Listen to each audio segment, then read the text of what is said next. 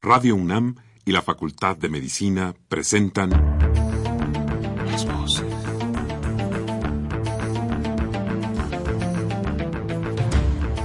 Voces. Las voces. Las voces. Voces. Las voces de la salud. Reflexión y análisis de las ciencias médicas. Acompáñenos.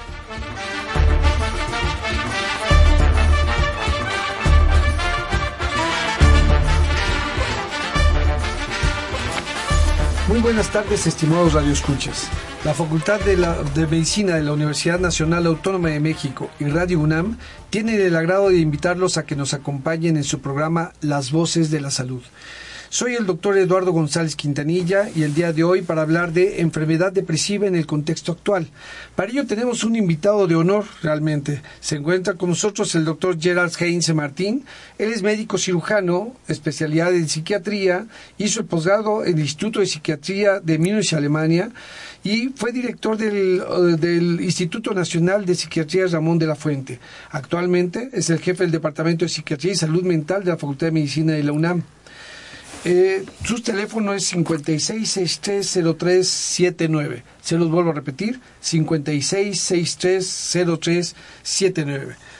Doctor, muy bienvenido. Muy amable González Intanilla y me da mucho gusto estar con ustedes para hablar sobre un tema eh, de interés eh, esta mañana. Muy bien, ahí hablaremos y sabemos que es un tema de, de interés y un interés actual realmente. Como siempre, los queremos invitar a nuestros radioescuchas para que se comuniquen con nosotros a través de los siguientes teléfonos: 55 36 89 89 con dos líneas. Lo vuelvo a repetir: 55 36 89 89 o al 01800 505 26 88. Lada sin costo.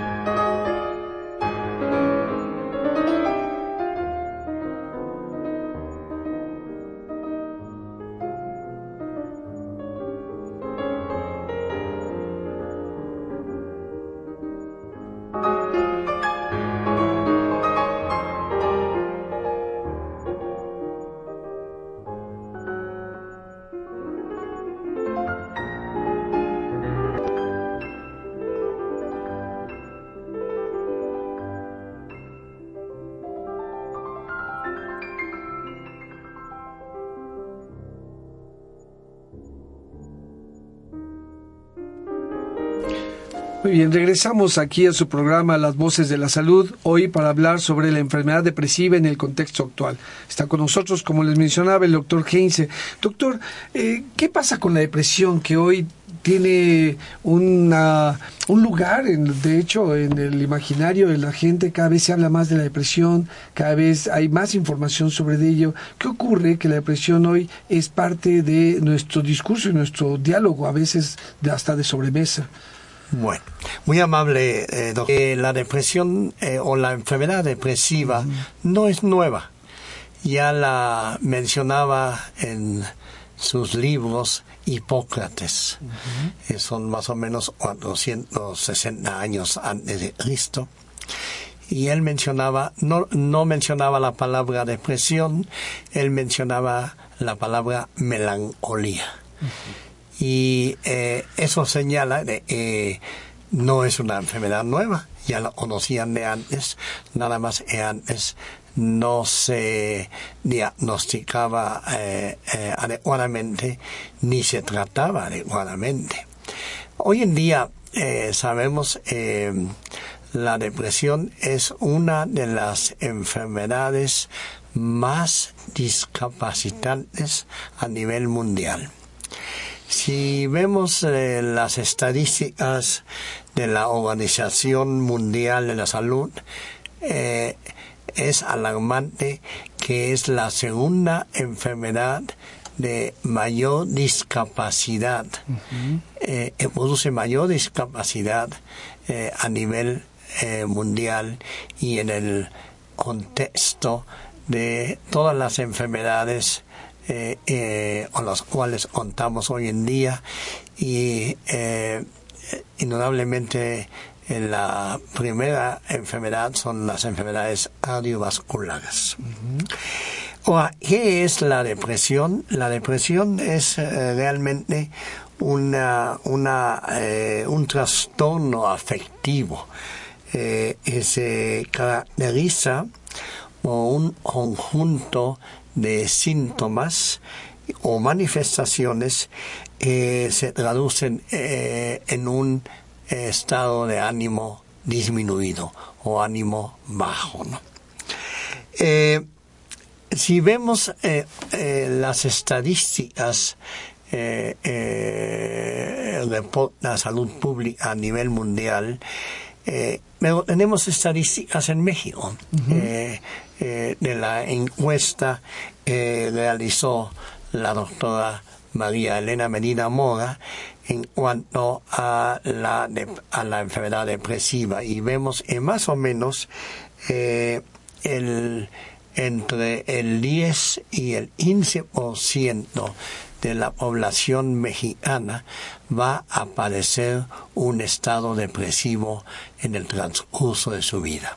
O sea, eso si, si contamos con más o menos 120 millones de habitantes en México, pues vemos 12 eh, millones de ellos, eh, de 12 o, o más millones, eh, pueden parecer un episodio depresivo en el transcurso de su vida. En algún momento. En algún momento. En cambio, eh, en el último año de vida, eh, las encuestas señalan están más o menos sobre eh, el 8% de la población padece un estado depresivo, 8 a 9 o 10%, ¿no? Eso es alarmante porque son millones de personas que sufren de una enfermedad que tiene realmente eh, recursos eh, en cuanto a su tratamiento muy buenos. hay posibilidades de tratamiento y por lo tanto de que estas personas no tuvieran que sufrir esa enfermedad y no tuvieran que tener esta enfermedad que puede causar esta discapacidad para su vida diaria. Exactamente, exactamente. Eh, también eh, la Organización Mundial de la Salud señala que aproximadamente el 50% de los casos con depresión no son diagnosticados. ¿no? Y eso, eh, eh, eh, González Quintanilla, me parece una cifra alarmante. ¿no? Ahora, el paciente padece un estado depresivo, frecuentemente consulta al médico general. Y el médico general eh, eh, cada vez está más capacitado para hacer un diagnóstico, pero muchos todavía no se les pasa por la cabeza que el paciente que tiene muchos síntomas somáticos puede ser un reflejo de un estado depresivo. Entonces, lo que pasa es, los pacientes buscan ayuda y lo que ocurre es que a veces esto, esto ayuda, no, estos médicos no diagnostican. Exactamente, eh, ni el paciente ni el médico piensa en eh, eh, alguna posible, exactamente la enfermedad depresiva o una posible alteración mental. Pero siempre hay que tener también conocimiento de que la mente está interconectada con el cuerpo humano. O sea, el cuerpo no funciona sin la mente, ¿verdad? Y la, y la mente no funciona sin el organismo en general, ¿no? Sí, sí, pero y qué interesante esto, pues finalmente eh, esto también tiene que ver con, hay estrategias, debería haber estrategias entonces para poder mejorar esta consulta médica eh, de atención de primer contacto para poder diagnosticar, porque un 50% no diagnosticados de estos millones de personas parece ser un hecho que les quita la oportunidad de cura, les quita la oportunidad de una mejor vida. Así es, eh, eso, eh, eso es lo importante, ¿no? tal vez sería bueno mencionar eh, cuáles son los principales síntomas ¿no? de, un, estado depresivo. Y yo eh, eh, voy, a, voy a mencionar algunos de ellos, ¿verdad? Como un ánimo bajo, ¿no? La falta de, deseo de hacer las cosas, como es anedonia, ¿no?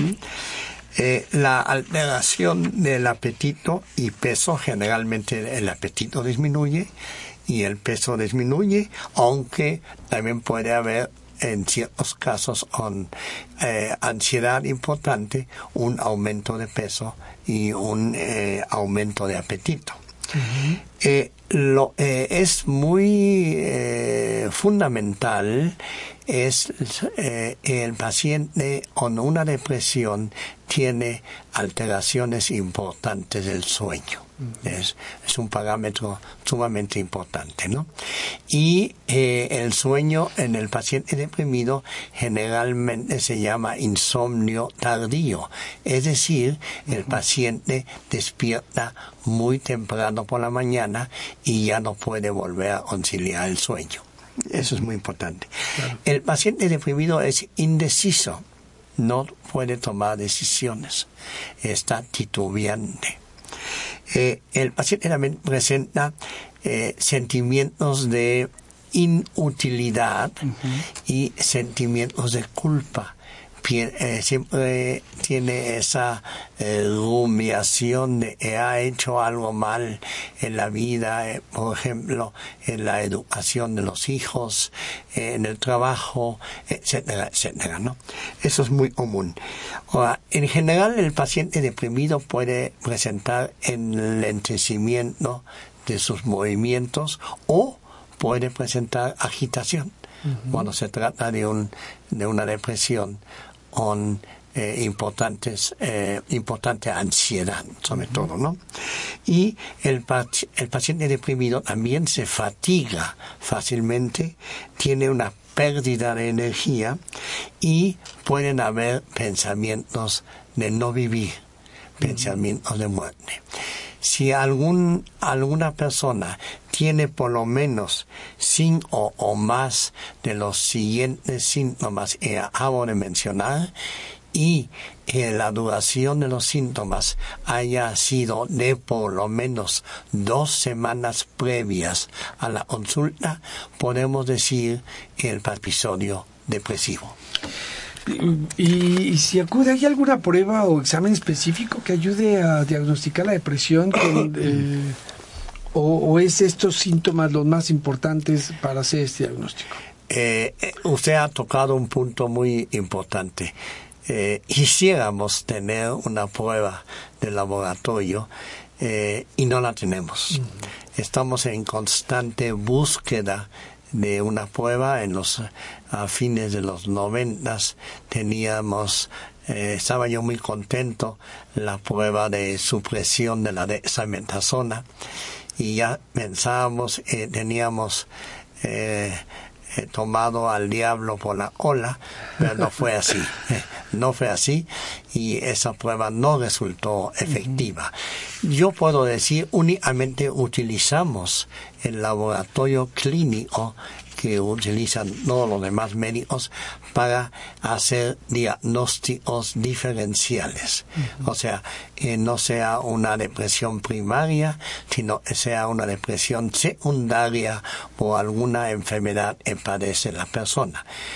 Pero básicamente el diagnóstico se realiza por eh, la clínica, por los síntomas que presenta el paciente y tenemos ciertas escalas de evaluación que nos señalan eh, qué tan severo o sea, la severidad del cuadro depresivo siempre es muy importante y nos señala eh, si el paciente tiene realmente un episodio depresivo o no. Y el grado de gravedad de este de esta depresión. Yo decía si es una de depresión primaria o secundaria. Esto me lleva a pensar, eh, aparte de esta clasificación, ¿hay una sola enfermedad depresiva o hay varios, eh, hay tipos de, depresión? Bueno, eh, tenemos la, en, en, en sí la enfermedad depresiva pero tenemos diferentes tipos de enfermedades. Eso, eso sí es muy importante. Por ejemplo, eh, tenemos eh, la enfermedad depresiva postpartum. Es cuando las mujeres dan a luz y presentan eh, un cuadro depresivo por lo menos dentro del primer mes después de haber dado a, luz a, un niño o una niña, ¿no? Tenemos lo que se llama, lo que antiguamente se llamaba la distimia, ahora es el trastorno depresivo persistente. Es cuando persisten durante por lo menos dos años síntomas depresivos constantes ¿no? Con leve mejoría o leve empeoramiento, pero el cuadro en sí no reúne las características para eh, determinar de acuerdo con la nueva clasificación eh, eh, americana de criterios diagnósticos para el M5, ¿no? no reúne las características para diagnosticar un trastorno depresivo mayor. Entonces la, la, la distimia ahora se llama trastorno depresivo persistente y el individuo tiene leves eh, síntomas eh, depresivos sin reunir, como dije anteriormente, eh, eh, el criterio diagnóstico del DSM-5, ¿no? Hay también el, el llamado trastorno disfórico o premenstrual. Son las mujeres que presentan uno o dos días o tres y durante el periodo menstrual síntomas depresivos importantes, ¿no? Ese es un trastorno pasajero, un, un trastorno es muy molesto para muchas mujeres, pero eh, está bien clasificado. Eh, antes de continuar con los diferentes estados depresivos, quiero mencionar eh, la mujer padece dos veces más episodios depresivos el hombre. Eh, aquí sí hay una gran diferencia y eh, eh, es importante mencionar este punto. Ahora bien, hay otro trastorno depresivo que es inducido por sustancias de abuso y o alcoholismo o alcohol o alcoholismo crónico, ¿no? Y eh, entonces ya entramos al campo de las lo que se llama enfermedades, o sea, son enfermedades físicas eh, eh, o por ejemplo la diabetes, el cáncer, trastornos cardiovasculares que se asocian con trastornos depresivos.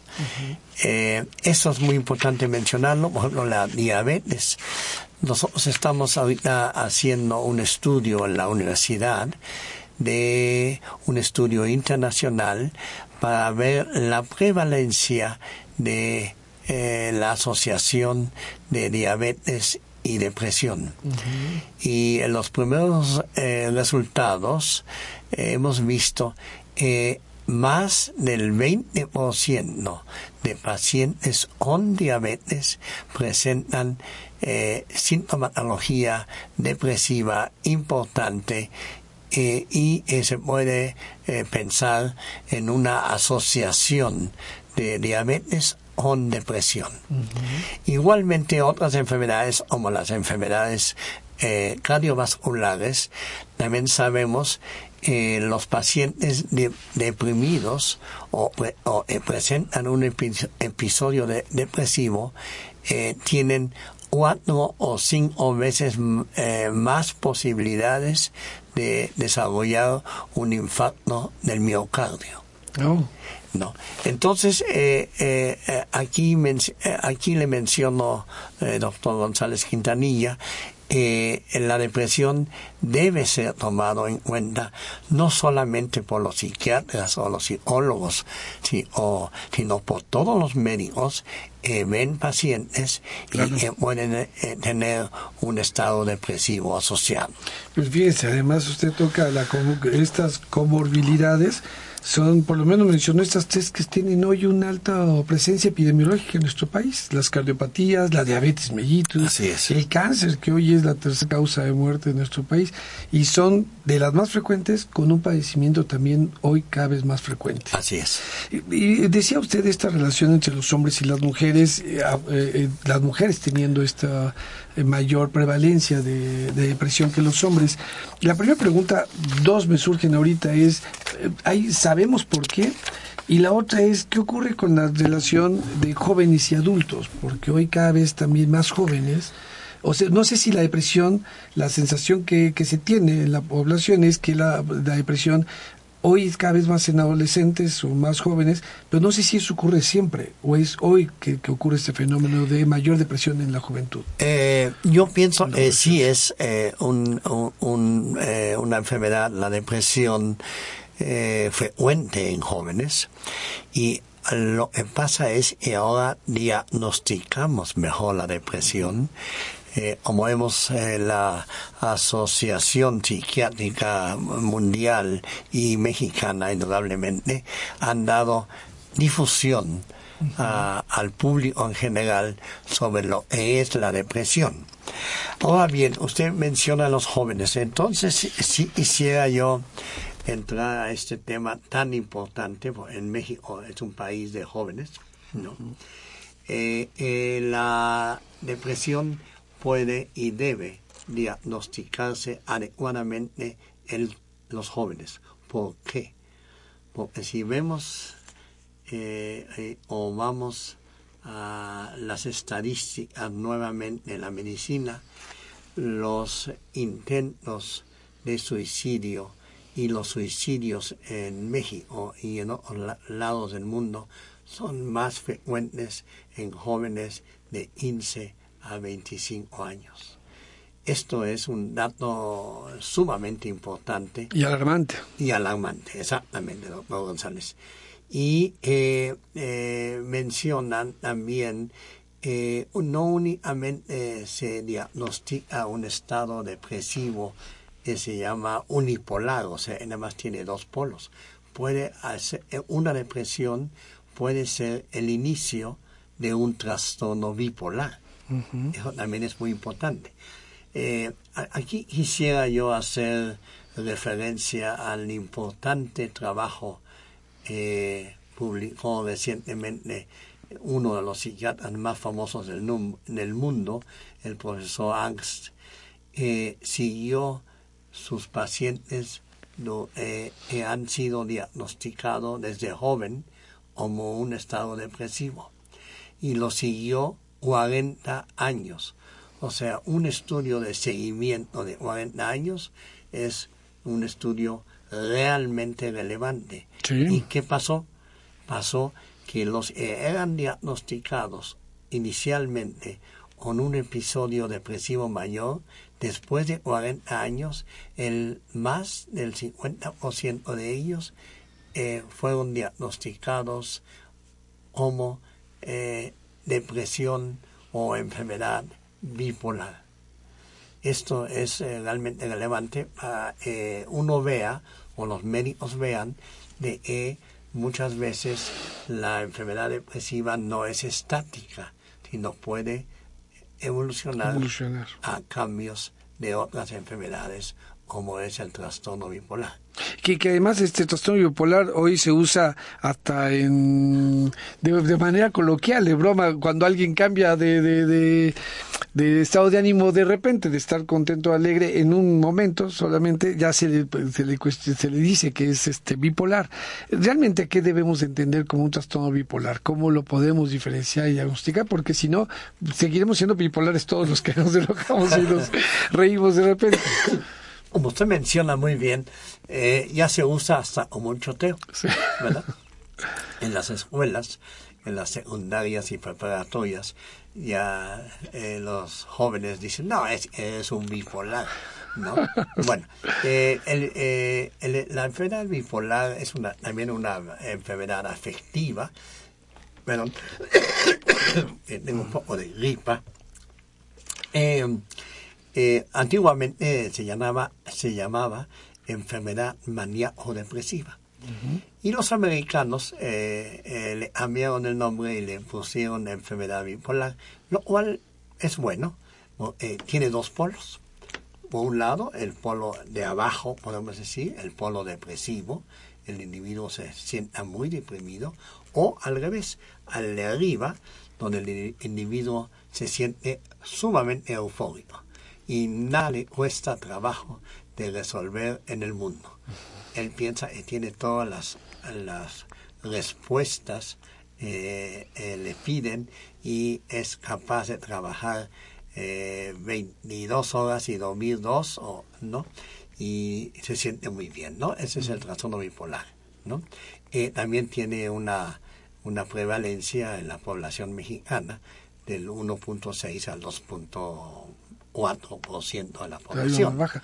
Sí, y ahí recuerdo ahorita algunos este estudios que han eh, determinado que muchos creadores, muchos creativos musicales, este, literarios, eh, eh, plásticos, eran tenían trastorno bipolar o tenían un diagnóstico de trastorno bipolar. Indudablemente, sí, eso es muy conocido, que son es muy culturalmente, bueno, podemos mencionar a Van Gogh, por, ejemplo, pintores, ¿no? literatos, políticos, Winston Virginia Woolf.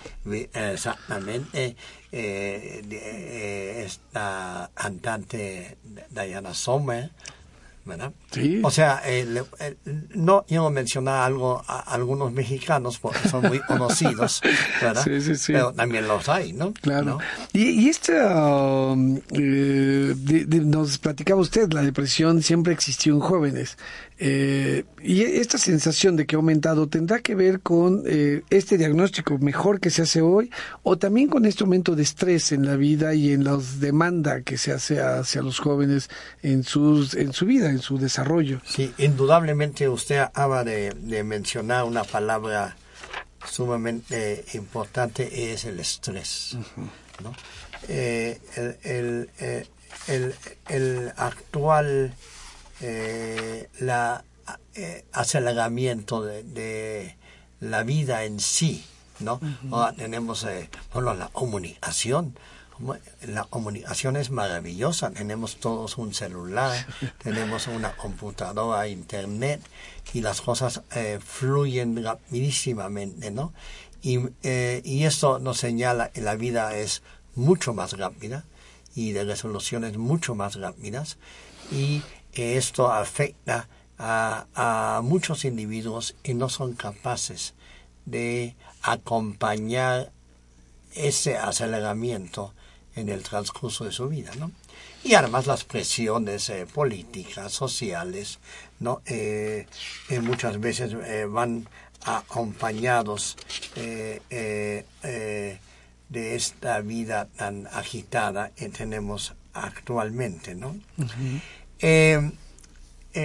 En cuanto al estrés, quisiera yo mencionar, en el año 2001 o 2002, un investigador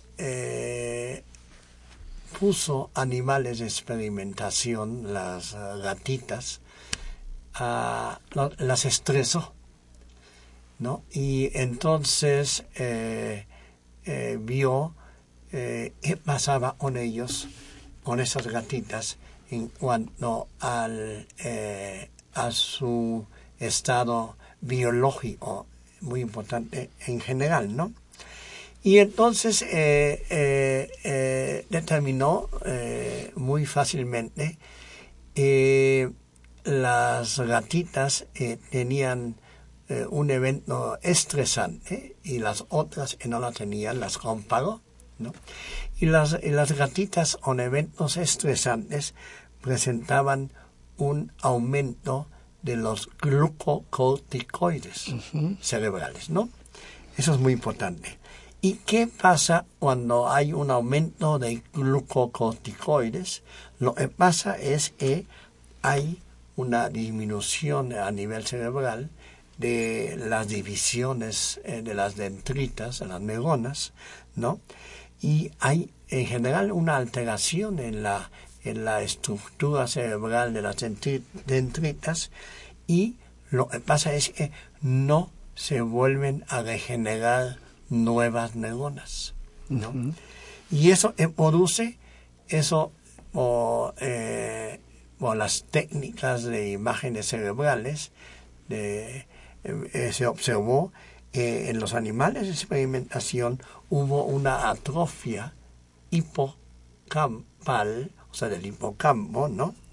Y eso es eh, básicamente debido a la disminución que presentaban los animales estaban estresados, de eh, una disminución de las neuronas piramidales del área A3 del cerebro. Entonces, este artículo causó una sensación mundial y nuevamente pensamos que ya tenemos la, el origen o la etiopatogenia del estado depresivo y lo traspolaron a seres humanos. Entonces una investigadora americana muy, muy audaz y muy inteligente eh, dijo, bueno, eh, voy a someter a las mujeres deprimidas. Ella estudió inicialmente 38 únicamente y la voy a dividir en dos grupos. Unas van a recibir antidepresivos y unas van a recibir placebo.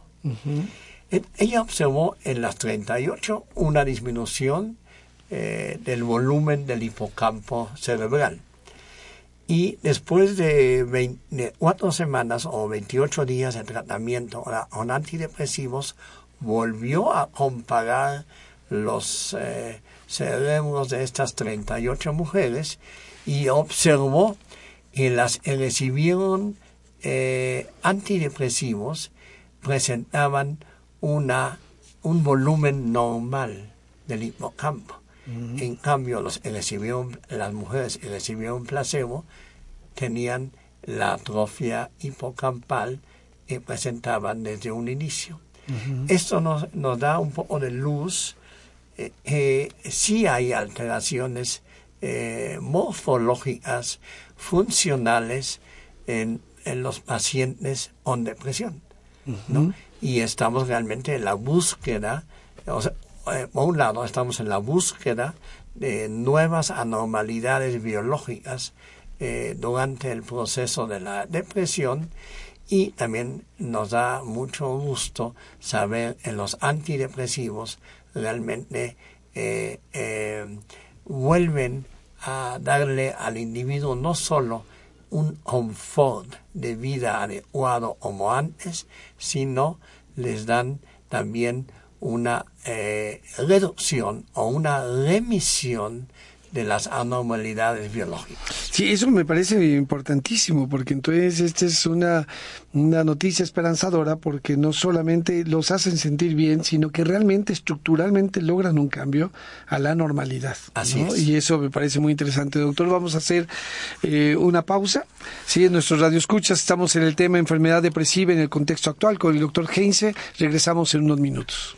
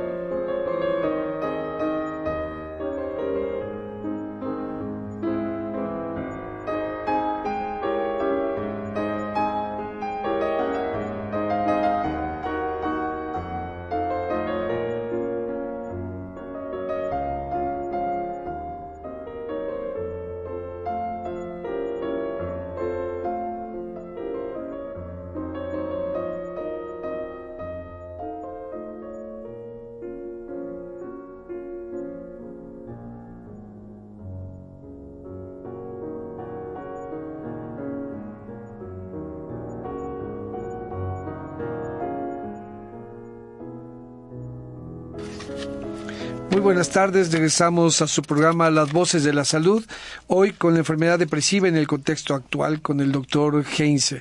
Voy a permitirme darles algunos anuncios.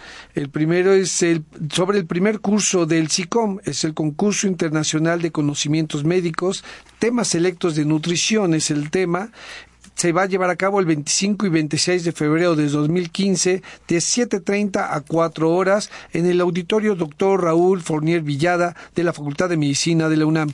El curso está dirigido a estudiantes de posgrado, dietistas, licenciados en nutrición, médicos generales y especialistas, así como a público en general, por lo que tiene diversos costos. Para mayores informes, visite la página www.sicommedic.com. También la Facultad de Medicina, a través de su Departamento de Fisiología, invita a todos los radioescuchos, a los alumnos de las escuelas de medicina del país, a participar en las actividades de la Semana del Cerebro 2015. El tema es Detectives cerebrales, cómo estudiar al cerebro. Los trabajos serán de divulgación científica en los siguientes formatos, dibujo y pintura, así como fotografía y carteles. Fecha límite para recibir trabajos es el 27 de febrero hasta las 18 horas. Para mayores informes y consulta de bases en la página www.semanadelcerebrofacmed.com.mx www.semanadelcerebrofacmed.com.mx. También tenemos mucho gusto en invitarlos a la presentación del libro Salud Mental y Medicina Psicológica en su segunda edición y los autores son el doctor Ramón de la Fuente y nuestro invitado, el doctor Gerard Heinze. El, se va a llevar a cabo este en la FIL del Palacio Minería, en la Feria Internacional del Libro, y se va en el Salón Capilla del Palacio Minería. Esto será el sábado 28 de febrero de 2015 a las 11 horas. El libro es Salud Mental y Medicina Psicológica. Doctor, felicidades por esta segunda edición del libro. Bueno, eh, eh, muchas gracias, no, eh, González Quintanilla. este libro eh, se publicó por primera vez en el año 2012 y eh, tanto el doctor Juan Ramón de la Fuente como yo consideramos eh, los libros deben de actualizarse y por eso eh, sacamos la segunda edición de este libro que va a ser presentado el día 28 de febrero en la Feria del Libro en el Palacio de Minería y están todos invitados como usted lo menciona, a esta presentación. Claro, y además renace apenas siendo maduro, porque tenía apenas tres años y se actualiza ya. Que, pues felicidades, porque realmente es un esfuerzo siempre hacer estos trabajos y sé que está pensado precisamente en los alumnos y en los estudiantes. Muchas gracias. Doctor, tenemos una pregunta de nuestro público. Sí.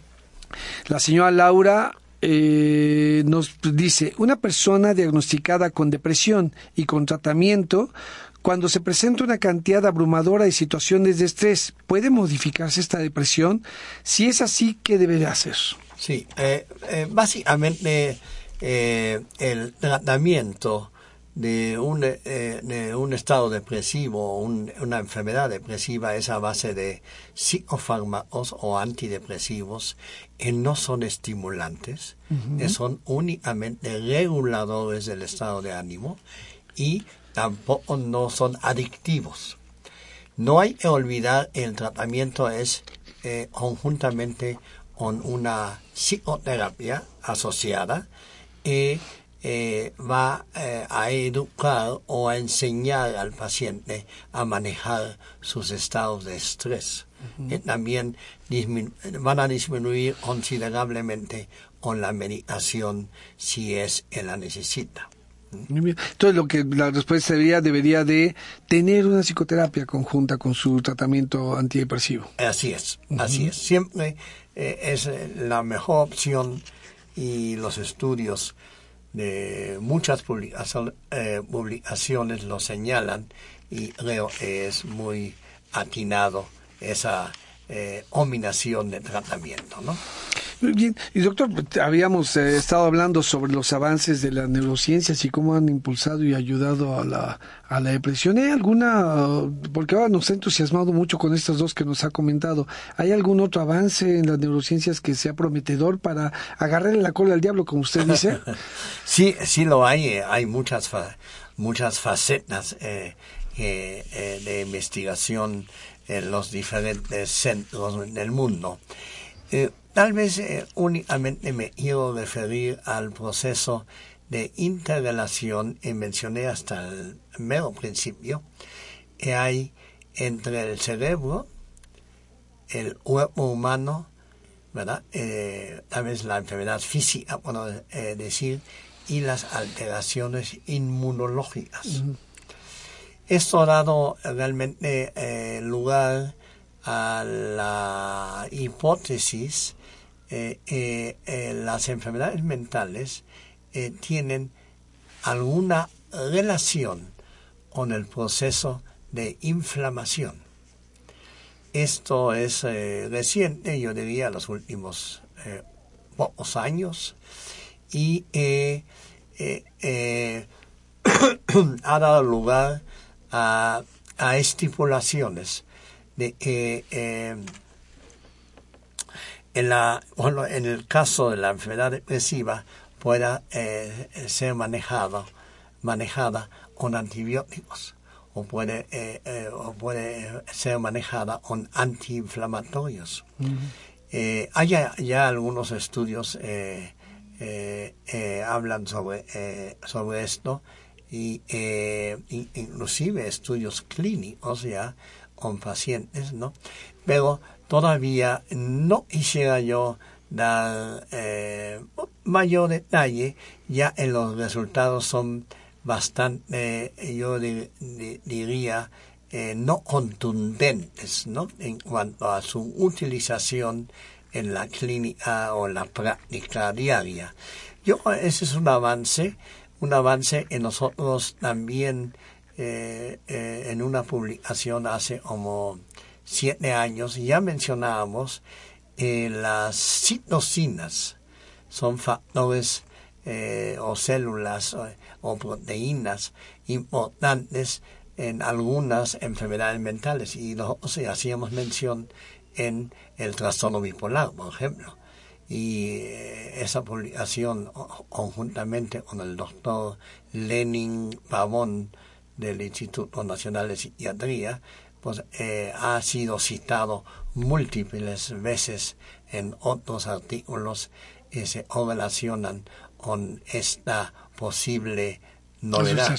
¿no? Pues felicidades. Y bueno, ojalá y no se suelte ahora el diablo y si se puede agarrar y lo podamos detener un poquito porque ha estado haciendo estas eh, maldades y, pensando que el diablo pues tiene a lo mejor una cola muy larga. Eh, ¿La enfermedad depresiva se hereda?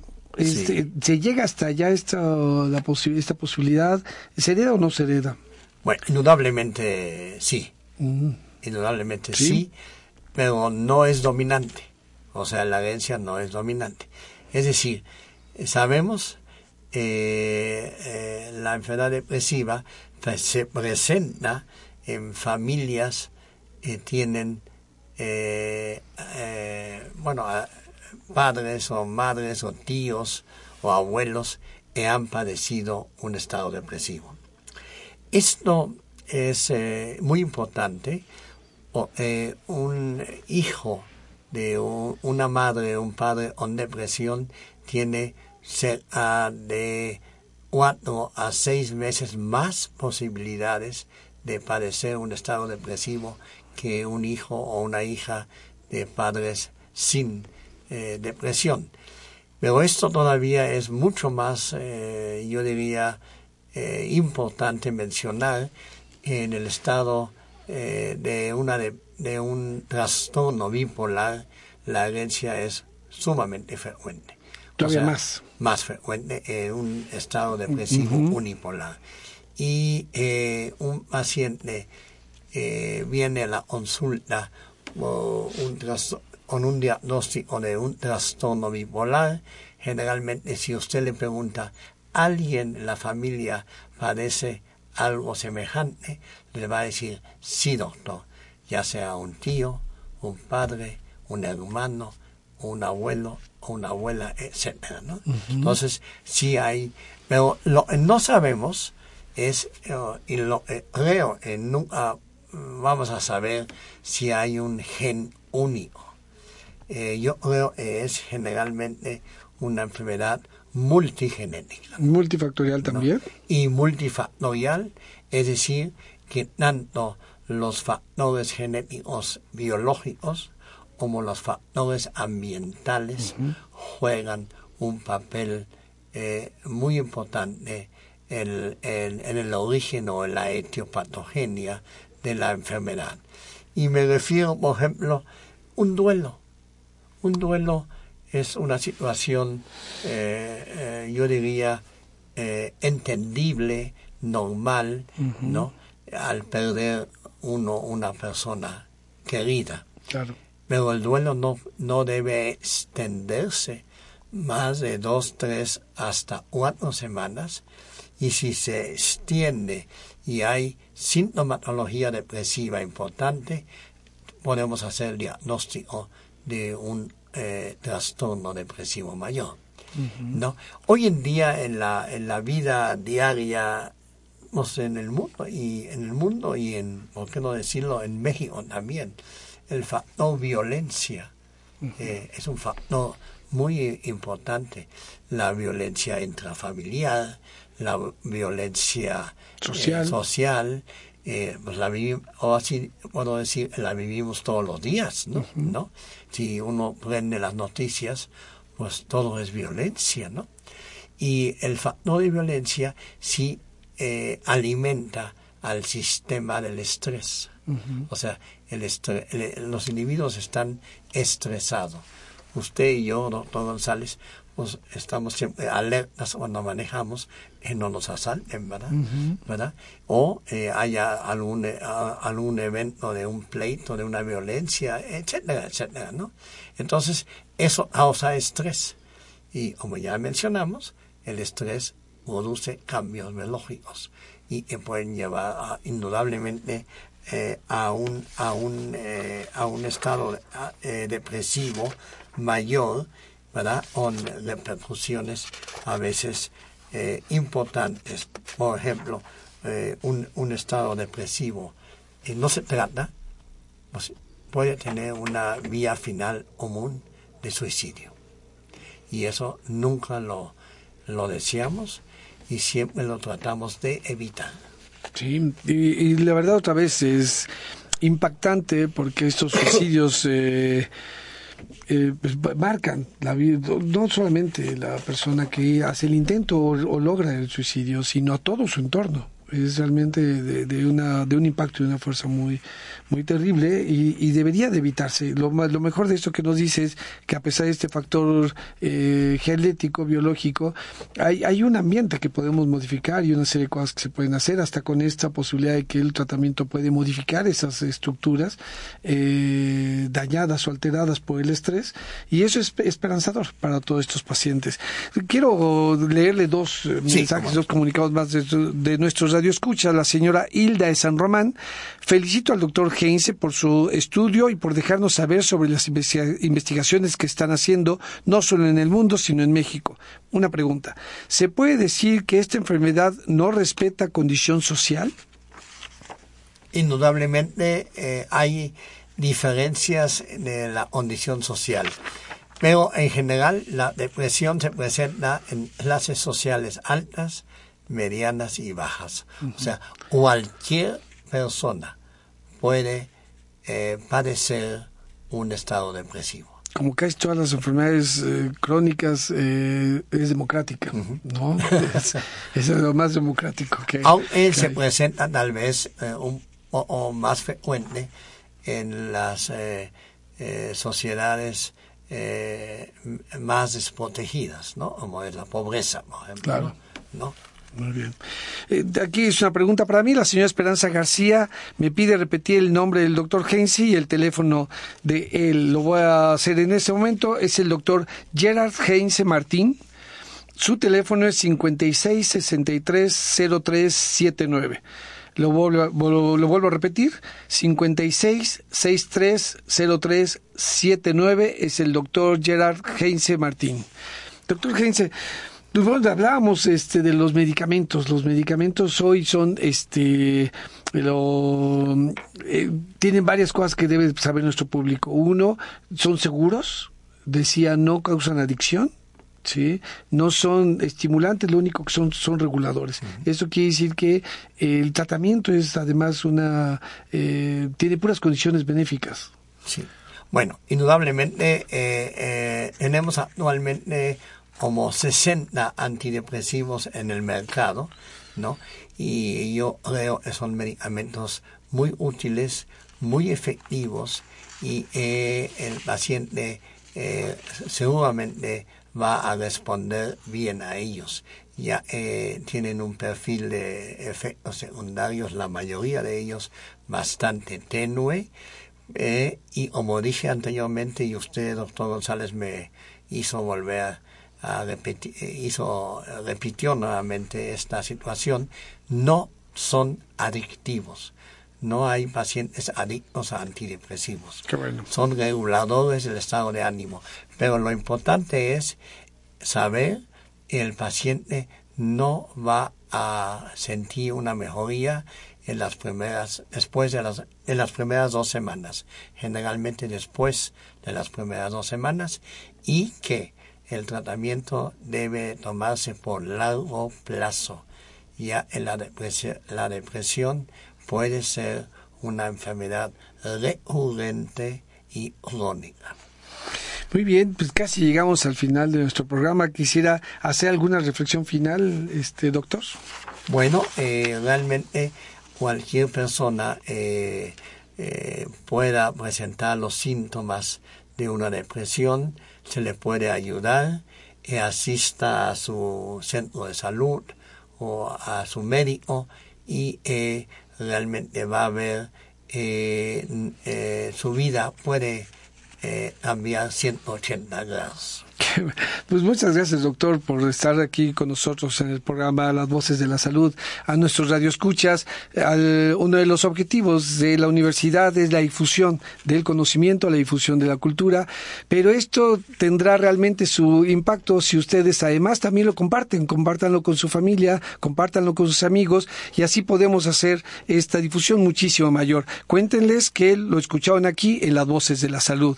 Esta fue una coproducción de la Facultad de Medicina Medicina y Radio UNAM, a nombre del doctor Enrique Graue Vickers, director de la Facultad de Medicina, y de quienes hacemos posible este programa, producción y realización, la licenciada Leonora González Cueto Bencomo, la licenciada Erika Lamilla Santos, en los controles Socorro Montes y en la conducción su servidor, el doctor Eduardo González Quintanilla, les agradecemos su atención. Radio UNAM y la Facultad de Medicina presentaron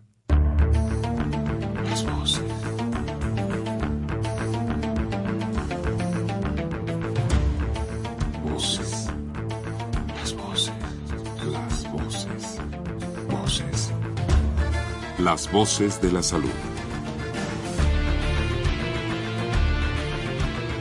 Reflexión y análisis de las ciencias médicas.